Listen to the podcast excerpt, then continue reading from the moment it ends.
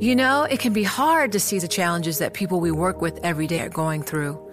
Invisible struggles like stress and burnout, caregiving for a loved one, or being misunderstood. But insight, awareness, and empathy will help us better see the issues they're dealing with. And that can make us and our companies healthier too. I'm Holly Robinson Pete. Join us on The Visibility Gap, a new podcast presented by Cigna Healthcare. Download it wherever you get your podcasts.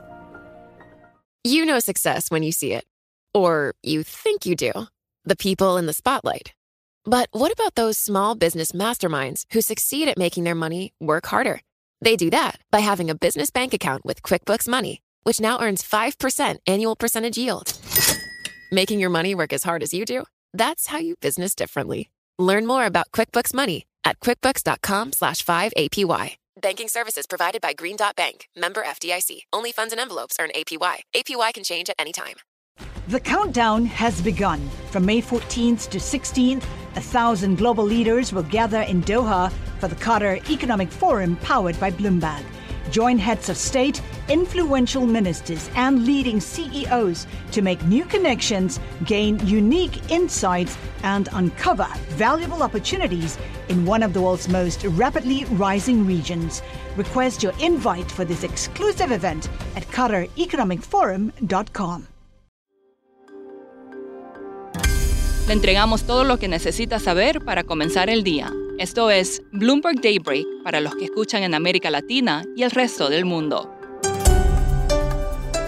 Buenos días y bienvenido a Daybreak en español. Es 24 de marzo de 2022. Soy Eduardo Thompson y estas son las noticias principales.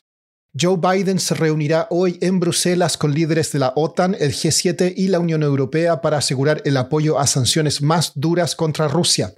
El interés estará en las sanciones sobre la industria energética, donde Estados Unidos buscaría el corte del suministro de petróleo y gas de Rusia, pero la Unión Europea no querría ir tan lejos. En cuanto a la guerra en Ucrania, la OTAN dijo que entre 7.000 y 15.000 soldados rusos han muerto en combates y que el total de bajas, al incluir heridos o capturados, podría llegar a 40.000. Estados Unidos acusó formalmente a Rusia de cometer crímenes de guerra.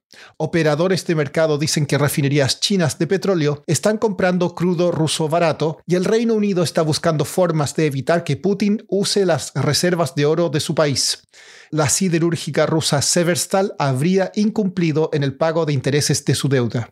Los bonos del Tesoro de Estados Unidos vuelven a caer y el spread de tasas entre los bonos a 5 y 30 años está en su nivel más plano en 15 años. Cuando este spread se revierte es típicamente visto como una señal de recesión. En cuanto al coronavirus, aerolíneas de Estados Unidos instaron a Biden a eliminar los mandatos de cubrebocas para vuelos y los requisitos de vacunación y pruebas para viajeros extranjeros. El director ejecutivo de BlackRock, Larry Fink, cree que la guerra de Ucrania podría acelerar el cambio global hacia la energía verde y el uso de monedas digitales. En su carta anual a los accionistas, Fink dijo que si bien la guerra inevitablemente ralentizará el proceso a corto plazo, acelerará el uso de energías renovables a largo plazo. Pasando a América Latina, el candidato presidencial colombiano Gustavo Petro nombró a la activista ambiental afrocolombiana Francia Márquez como su compañera de lista para las elecciones de mayo. El Banco de México anunciará hoy su decisión de tasas de interés y el consenso es que la entidad dirigida por Victoria Rodríguez elevará los tipos en 50 puntos básicos al 6,5%. Hoy también es la convención bancaria anual en Acapulco, donde además de Rodríguez participarán el presidente Andrés Manuel López Obrador y el secretario de Hacienda Rogelio Ramírez de la O. El presidente del Salvador, Nayib Bukele, se ganó la admiración de los fanáticos de las criptomonedas al anunciar el año pasado que el Bitcoin sería moneda de curso legal en el país y que además emitiría bonos en esa moneda. Cuatro meses han pasado y el mercado aún aguarda esos bonos. Michael McDonald cubre Centroamérica para Bloomberg News y nos explica más. Eh, sí, bueno, el, Ministerio de Finanzas está trabajando en el bono. Tengo entendido, tienen que aprobar una ley primero, que es la ley de valores eh, digitales. Eh, eso va a ser la ley que gobierna esta colocación. Tengo entendido que el Ministerio de Finanzas ya tiene listo esa ley, ya lo mandaron al presidente para que lo revise y el presidente tiene que enviarlo a la Asamblea Legislativa. Eh, ya una vez aprobada esa ley, el gobierno podría salir a colocar este bono eh, Bitcoin, que va a ser un bono denominado en dólares estadounidenses y va a ser colocado en el blockchain de Blockstream, que es una empresa de, tecnología de blockchain. Michael, ¿otros soberanos o bancos han emitido bonos en blockchain?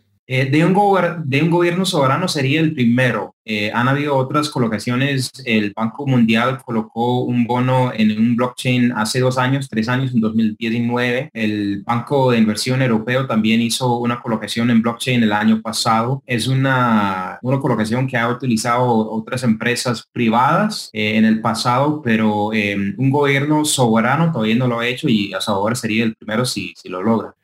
¿Por qué el retraso en el bono salvadoreño? Sí, bueno, hay muchas preguntas sobre eso porque no, no sabemos muchos detalles todavía sobre el bono. La especulación es que todavía no tiene la demanda que querían cuando anunciaron el bono. Anunciaron el bono que querían colocar mil millones de dólares y el, la especulación es que todavía no tienen mil millones de dólares en, demanda. El, ministro de Finanzas ha dicho que tienen mil 1.5 mil millones de dólares en, demanda para el bono, pero todavía no sabemos a detalle eh, quiénes son los compradores y hay muchas preguntas todavía sobre eso. Por último, el Banco Mundial colocó ayer el primer bono para la conservación de vida silvestre al recaudar 150 millones de dólares para la conservación de rinocerontes negros en Sudáfrica. El bono a cinco años pagará rendimientos determinados por la tasa de crecimiento de las poblaciones de estos animales. El número de rinocerontes negros ha caído de 65.000 en 1970 a unos 2.600. Eso es todo por hoy. Soy Eduardo Thompson. Gracias por escucharnos. Para conocer todas las noticias que necesita para comenzar el día, revise Daybreak en español en la app Bloomberg Professional. También puede personalizar Daybreak para recibir las noticias que desee. Eso es todo por hoy. Sintonice mañana Bloomberg Daybreak